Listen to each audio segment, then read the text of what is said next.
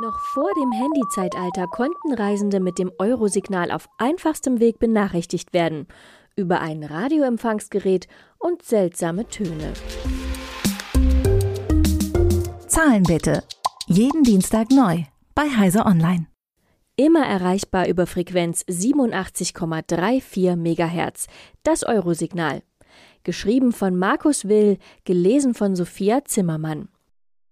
Menschen jenseits der 30 dürften es noch kennen. Wer als Kind einmal am Radio den Knopf für die Sendersuche drehte, empfing um die Frequenz von 87,5 MHz seltsame, fast spielerisch anmutende Tonsignale. Das Gedankenkarussell kreiste. War es ein kodierter Polizeifunk? Hörte man Signale eines Geheimdienstes oder gar von Aliens? Die Erklärung der faszinierenden Tonreihe war profaner. Zu hören war das Eurosignal, eine Art analoger Meldedienst. Die permanente mobile Erreichbarkeit war in den 1970er Jahren in der Bundesrepublik weitgehend noch Zukunftsmusik. Zwar gab es mit dem 1958 gestarteten A und dem 1972 eingeführten B-Netz bereits Autotelefonsysteme, aber sie hatten noch mit technischen Einschränkungen zu kämpfen und sie waren teuer. Ein A-Netz-Telefon kostete mit Einstiegspreisen von 5000 bis 6000 D-Mark allein mehr als ein VW Käfer.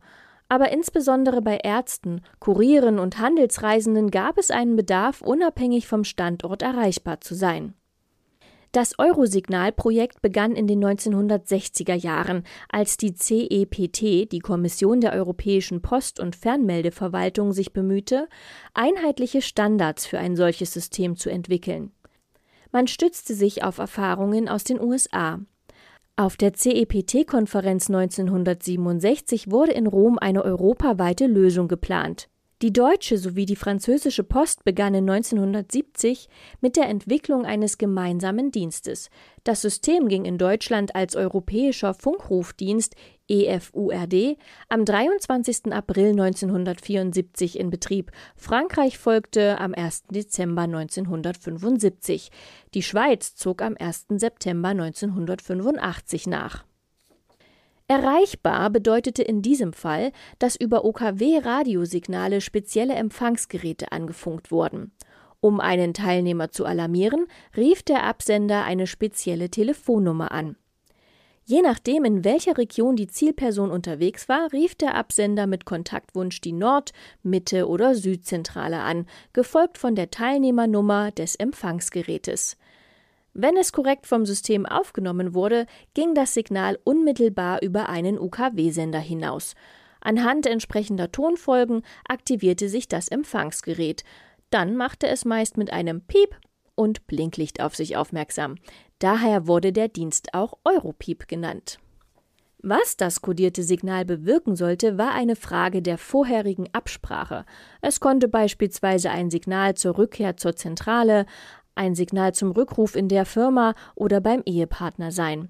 Es kam nur darauf an, die Person darauf aufmerksam zu machen. Ein Empfangsgerät kostete anfangs 1500 bis 2500 D-Mark und konnte bis zu vier verschiedene Signale verarbeiten. Pro Empfangssignal wurden allerdings noch einmal 50 D-Mark monatliche Gebühr fällig. Zumeist waren die Geräte in Autos verbaut, sie ließen sich aber auch anders transportieren. Über folgende Frequenzen wurden in Europa Signale ausgesendet, jeweils mit plus minus 4 Kilohertz Toleranz. Kanal A 87,34 MHz, Kanal B 87,365 MHz, Kanal C 87,39 MHz und Kanal D 87,415 MHz. In Deutschland wurden Kanal A und B genutzt, in Frankreich alle vier Kanäle, in der Schweiz wurde nur Kanal D verwendet. Zwar waren in ganz Europa entsprechende Strukturen geplant, aber bis auf diese drei Staaten zogen keine weiteren mit. Stattdessen boten andere Länder eigene Lösungen, die zum System inkompatibel waren. Das Eurosignalsystem sorgte auch für Kritik. Statt Frequenzmodulation setzten die Entwickler auf Amplitudenmodulation, was nahe der Sendeanlagen für Störungen sorgen konnte. Sender in direkter Frequenznachbarschaft konnten in Mitleidenschaft gezogen werden. Norddeutsche HörerInnen von NDR 2 mit 87,6 MHz waren manchmal leidgeplagt.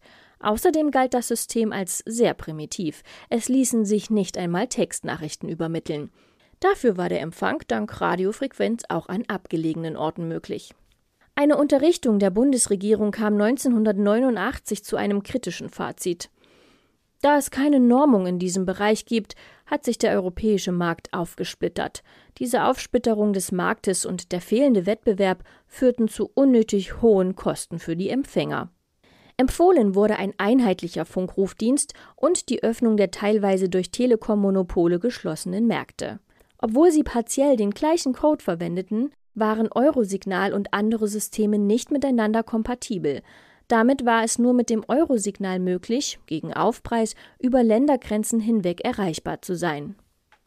Alternativen wie Cityruf oder Scall sowie die aufkommenden Mobiltelefone setzten dem System weiter zu. Was in den 1970er Jahren noch eine große Hilfe für Reisende war, entwickelte sich in den 1990er Jahren zum Anachronismus. Folge zu Jahresbeginn 1998 stellten Frankreich und die Schweiz den Dienst ein. Am 31. März 1998 zog die Telekom nach und die faszinierenden UKW-Tonreihen waren Geschichte. Dabei hatte das Eurosignal bereits Eingang in die Popkultur gefunden. Das französische Elektroduo Air veröffentlichte 1997 auf ihrer EP Premier Symptôme den Track Le Professionnels, der mit einer Europeep-Sequenz beginnt. Und Fans des Eurosignals haben sogar eine Website geschaffen, mit der man einen alten Eurosignalempfänger wieder zum Piepen bringen kann. Man benötigt nur einen Rechner und einen UKW-Modulator. Zahlen bitte. Jeden Dienstag neu bei Heise Online.